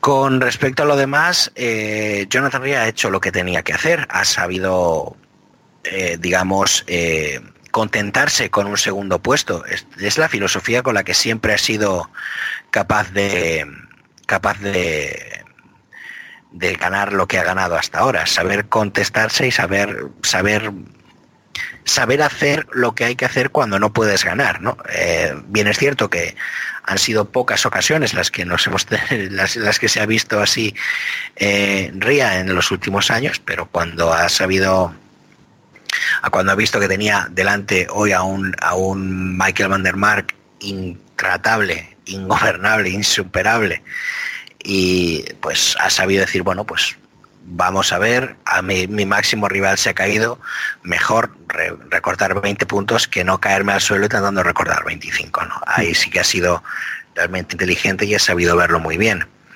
Eh, sí, es cierto, Rinaldi también ha sacado un cuarto, una cuarta posición, pero hay que tener en cuenta que tres pilotos que de, de natura tenían que quedar delante de él, Lowe's, eh, Melandri y, y Davis, se han ido al suelo. Con lo cual también, aunque es una buena acción y hay que alegrarse por él, también hay que tener en cuenta las circunstancias de la misma. ¿no? Y sobre la acción precisamente de, de Lowe's y de... Perdón, de Lowe's Melandri. de Melandri y de Davis, pues si antes a Alex le extrañaba por qué una sanción iba sobre la sanción de Ría iba sobre la carrera corta, no sé cómo se va a sentir cuando sepa que el adelantamiento de Melandri le supone una sanción de seis posiciones en la salida de la carrera corta de Misano dentro de unas semanas. Y ouch. Por lo visto se ha con- no, creo que se ha confirmado ya oficialmente pues que esa será la sanción que le van a imponer al italiano Ay, Es un poco raro también, de hecho, ¿no? De que hablábamos de, de- del criterio de sancionar de una Sí. carrera para otra. Y en este No. caso no se cancela de una carrera para otra, sino para dentro de dos carreras. Porque lo Es- normal sería la sanción en la Es larga del sábado en Misano. Pues no. es un laboratorio Eh, raro, ¿eh? Exacto. eh, me se lo explique, por favor. eh, vamos a verdad es que dejarlo así, si no aquí vamos hasta cuatro horas que nos expliquen cómo es esto de las sanciones. sí. pero sí. Sí, la verdad es que ha sido, ha sido un poco, ha sido un poco raro. Pero bueno, fuera de ahí, precisamente me ha hecho gracia que comentarais lo de que cuando el gato no está, los ratones hacen fiesta, porque es esencialmente el mismo, el mismo comentario que sacó eh, Rubén Chaos en la retransmisión de, de televisión española, de teledeporte de esta, de esta ronda, la que precisamente hablaba de que cuando falta el piloto referencia Sí. en, en la categoría los demás se vienen arriba. Y es un poquito lo que hemos lo que hemos visto no hemos visto un reflejo de un de un campeonato de una carrera pues un poco más normal lo de lo que esperaríamos no Eh, incluso teníamos a Davis en posiciones delanteras o sea luchando posiblemente también con un podio no pero bueno Sí, eh, yo como, como comento, segura- como comentaba, esto seguramente con, con respecto a Álvaro le puede venir hasta bien si es capaz de decir, bueno, no tengo que dar esto por sentado, aunque tengo los tengo los ases todos.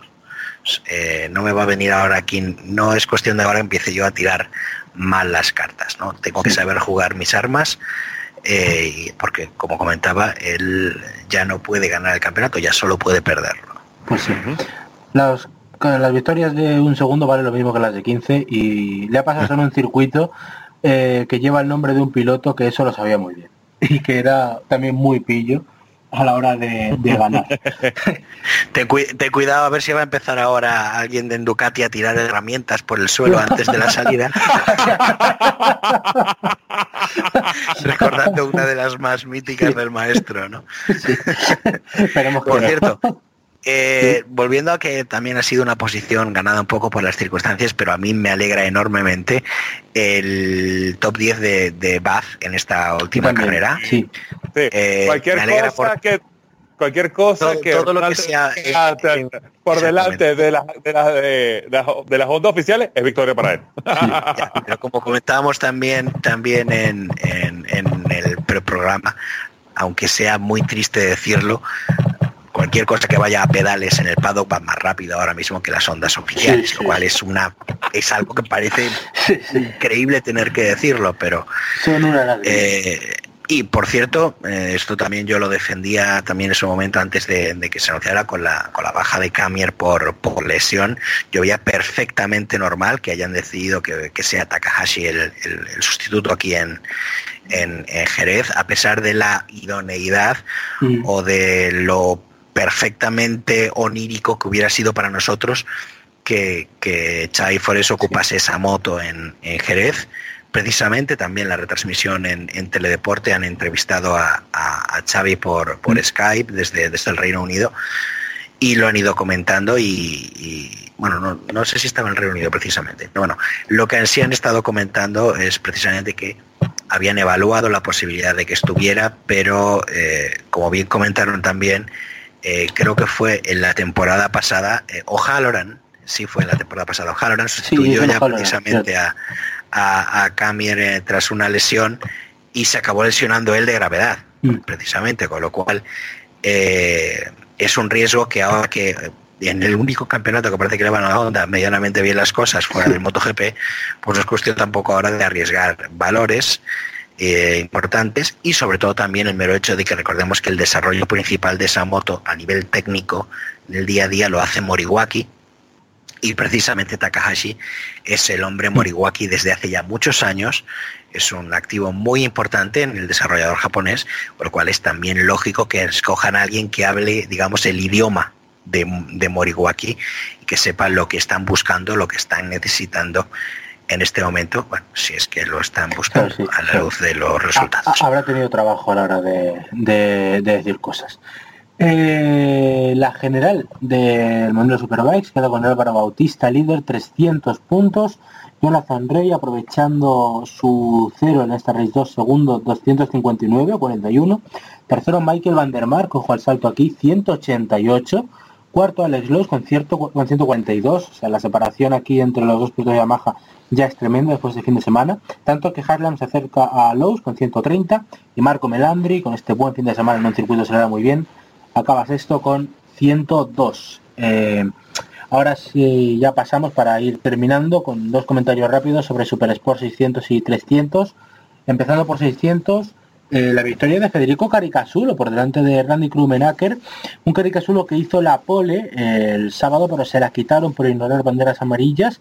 Eh, plantó cara a su compañero de equipo de Levan Bros durante, durante la carrera y acabó ganándole en una victoria que puede ser muy importante para él porque Krumenacker le sacaba 22 puntos y, y un triunfo del suizo este fin de semana podría haber sido un, pequeño drama para el italiano. La tercera posición para Jules Cluzel en el grupo de cabeza junto a Gradinger, de Rosa y Maías. Maías estuvo eh, más delante al principio, que eh, Crucel remontó muy bien en las últimas vueltas y acabó volviendo al podio para intentar reengancharse al lucha por el campeonato. Eh, la clasificación la completaron Cubo, Viñales, Perolari, Sebastián, Sommer, Cresón, Badovini María Herrera, que se convirtió en la piloto con más puntos en la historia del Mundial de Super Sport. Hablamos de, una piloto femenina con 5. Hartog, Stench, Nacho Calero, Vansiklerus, Conducci y Esconza no terminaron Van Stralen, Maten, eh, Giorfi, Borja Quero, que estaba muy bien en el momento de la caída que tuvo, Arbel, eh, Kyle Smith, Jules Danilo y Fulini. Eh, ¿Qué os dejó esta carrera, compañeros?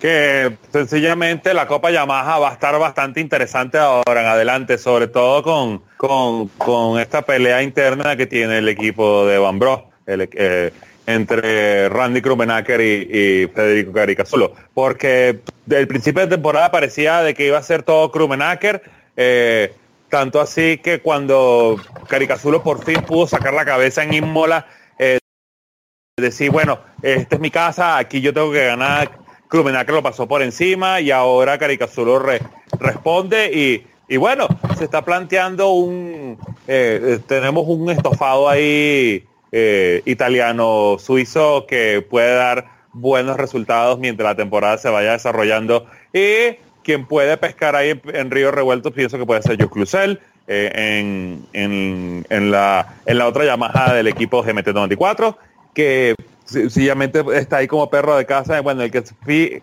cuando estos se empiecen a matar es donde yo tengo que empezar a pasarlos adelante y empezar a ganar para ponerme cerquita en el campeonato cuando lleguemos a final de temporada. Sí, totalmente de acuerdo. Yo creo que, que, Clusel va, está yendo de menos a más. El, inicio quizás no ha sido tan explosivo como se esperaba, pero verdaderamente creo que sí que va a estar en, posición de, seguir peleando cada vez más y mejor por el título.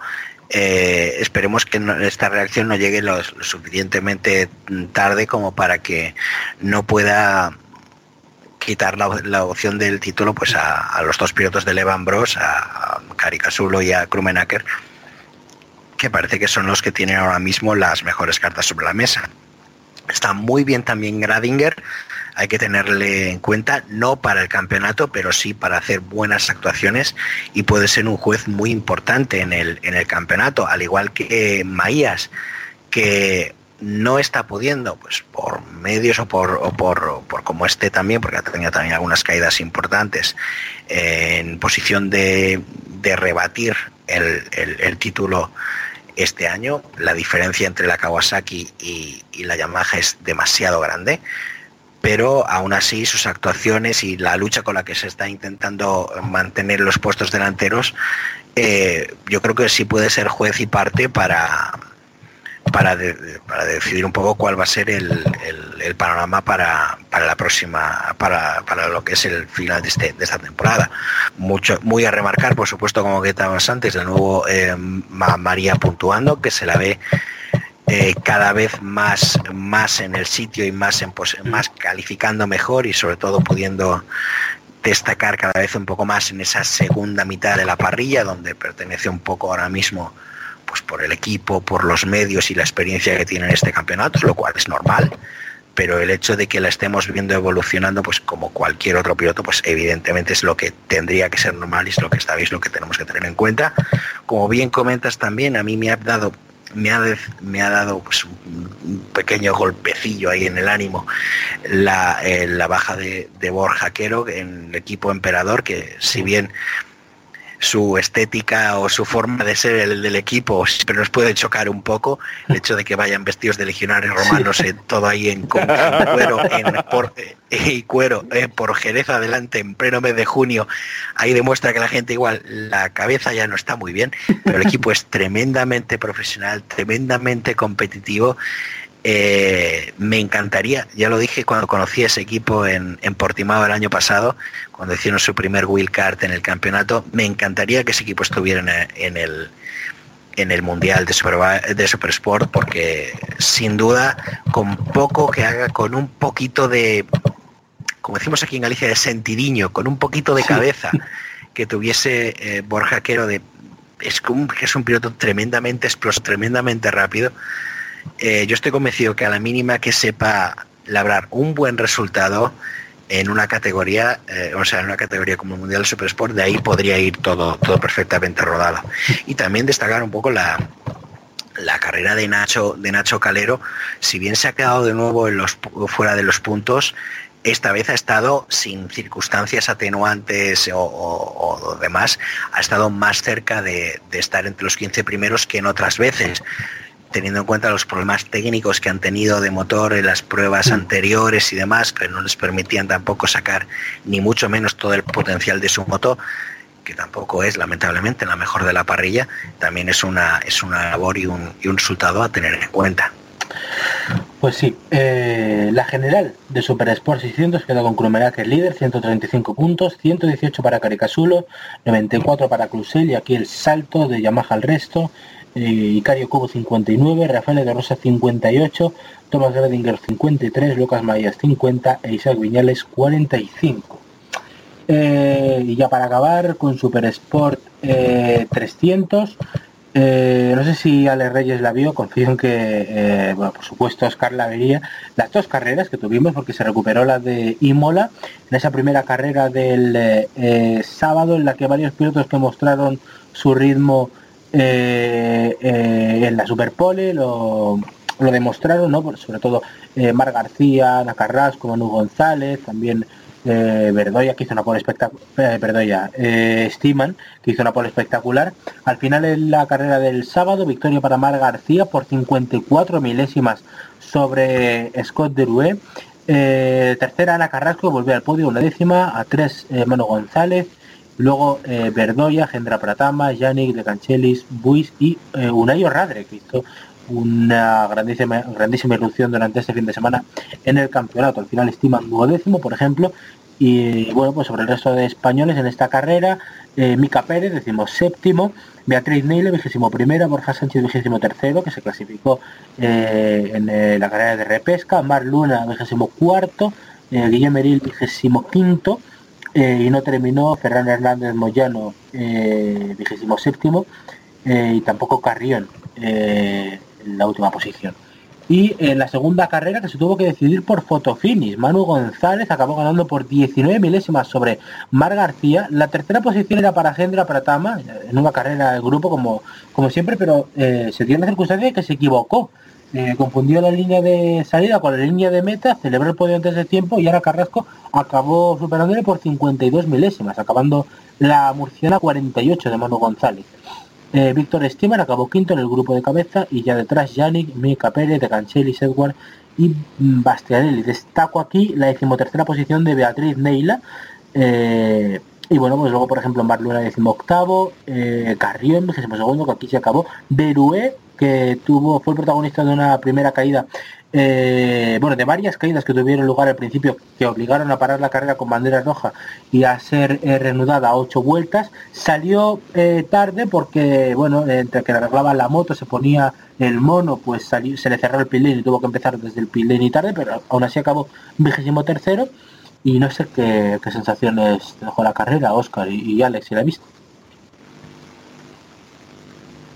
Bueno, eh las dos carreras fueron una, auténtica una auténtica pasada de lo mejor del fin de semana probablemente una lucha encarnizada de, minuto uno hasta hasta el final eh, me encantaría que en Dorna tuviesen nota, aparte de todo lo que he dicho, aunque probablemente eso provoque que no me dejen volver a una carrera. Eh, eh, Ellos se lo pierden. Y, y que se, se planteen en serio eh, que este campeonato tenga dos carreras por fin de semana también, porque francamente la fórmula ha ido muy bien, no ha habido problemas eh, serios en, los equipos de falta de, medios o de coordinación por tener que hacer dos carreras este fin de semana. La recuperación de la carrera de Imola era, era obligatoria, porque sin, si el campeonato ya normalmente tiene tiene eh, tiene ocho carreras para, o sea, perdón, tiene nueve carreras, con la baja de Imola se quedaba en ocho, que para la mayoría de los equipos son en realidad siete porque no van a tener medios, Qatar, no hay claro. dinero para ir hasta Qatar a la última carrera. Aunque Dorna ya ha hecho ver que va a ayudar eh, directamente económicamente a los 20 me- primeros clasificados de la categoría después de Mañicurs para cubriéndoles los gastos para, para ir hasta hasta Qatar, pero aún así es insuficiente cuando hablamos de una parrilla pues entre wildcards y demás pues de casi 50 pilot- pilotos, ¿no? Eh, brillante Ana, Ana Carrasco ha sabido resa- rehacerse de un mal inicio de temporada después de la caída de, mm, de Aragón. Eh, Manu Gas eh, está, está tremendo también. eh, estamos teniendo un dominio claro de la categoría, sin duda alguna, eh, ya digo, son las carreras más emocionantes. Me dio un poco de lástima que tras la suspensión, la primera bandera roja en la segunda carrera el domingo, eh, recortaran tanto la carrera, la carrera de 11 vueltas, la pasaron solo a 7. Eh, sí que hablan de, de, bueno, de que los neumáticos tenían más desgaste, el desgaste que habían tenido de solo esa vuelta, que si el que si el consume combustible y demás. La excusa principal es la televisión y ni eso siquiera era un problema porque estábamos hablando de la última carrera del año, o sea, de la última carrera del fin de semana y la mayor parte de la emisión se hace ya prácticamente siempre pues por internet, por plataformas digitales o de pago, con lo que no están sujetas a horarios, ¿no? Sí. Eso sí que es algo que tendrían que tendrían que habérselo mirado. Recortar una carrera de de, siete, de 11 vueltas a 7 me parece un poco un poco excesivo, pero sin duda alguna es de lo que mejor sabor de, nos ha dejado en todo el fin de semana y bueno, también como bien comentas, eh, a mí me ha alegrado profundamente los puntos de, de Beatriz Mila, que sabía que aquí tenía que ir en casa por todas y lo ha hecho francamente, francamente muy bien. sí.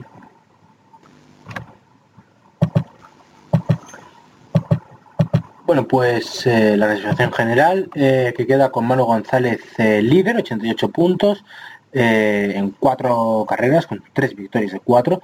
Scott de segundo, 56 tras ese error, o sea que el español se distancia. Tercero Mar García con 50, cuarto Janole Lejani con 48 y quinto Hugo de Cancheres con 47. Ana Carrasco intenta reengancharse sexta con 40. Eh, aquí vamos a dejar este segundo map Pinocho, el primero de Superbikes, largo y tendido eh, sobre Superbikes, pero que ha sido un enorme placer eh, y bueno, pues nos emplazamos ya para otra cita. Eh, le doy las gracias primero a Ale Reyes, eh, que se baja siempre de la producción a, echarnos una mano y lo hace francamente bien. Muchas gracias Alex y te esperamos para otra.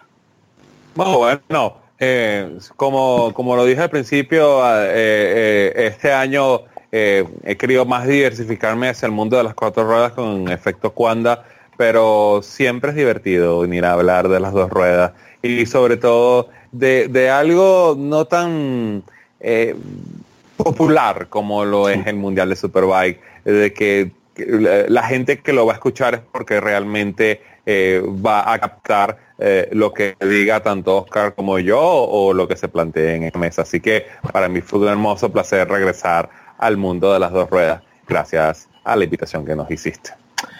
A ti por aceptarla y lo mismo digo a Oscar. Eh, gracias, Dios, como te llamamos. Gracias, y, Dios, gracias, Dios, gracias. Dios. Y ya sabes que esta es tu casa, esta es tu iglesia eh, y aquí nos tienes para que puedas hablar de Superbikes, que es tu gran pasión. Ya, el día que me veáis por la calle con una túnica y repartiendo bendiciones a todos, por favor, dadme una colleja. Eh, Bueno, No, prefiero verte así que con un uniforme romano en Jerez. oye, pues, pues eh, que te digo la verdad, me hubiera encantado, aunque fuese con un uniforme romano, me hubiera encantado estar en Jerez este fin de semana. Lástima que no haya podido Sí, ser. bueno. Pero bueno, la siguiente será. Como siempre, un, un placer estar con, con vosotros y hablar y compartir esta, esta pasión con nosotros. Uno no, no pretende ni mucho menos tener la verdad absoluta, ni, ni mucho menos, pero simplemente es contar lo que, lo que opina, lo que sabe, lo que piensa y, y simplemente pues tratar este deporte que nos encanta pues con, con pasión, con respeto y con y con un poquito de humor que también que quierais, queráis que no viene bien. Es un placer estar estar siempre con vosotros y nos vemos en la próxima. Sí, la Y próxima. así para la, la- la audiencia alemana que nos perdió después de la hermosa este eh, traducción de Oscar, yo Vale, digo a ellos, eh, "Auf eh, Wiedersehen". No, no, no, no. A la afición alemana, en Sundigunse, eh, lo siento mucho, lo lamento. prometo, prometo, prometo. Cuando, Prometo mejorar. Cuando Ah, Oscar pronuncie el nombre de Reiterberger, ya eh, tenemos a la afición alemana de muy. Eh, Lo, ah, siento- lo mucho, como parafraseando a- al, al jubilado mayor del reino, lo siento mucho, me he equivocado, no volverá a suceder. Un abrazo también a Juan Carlos I desde aquí.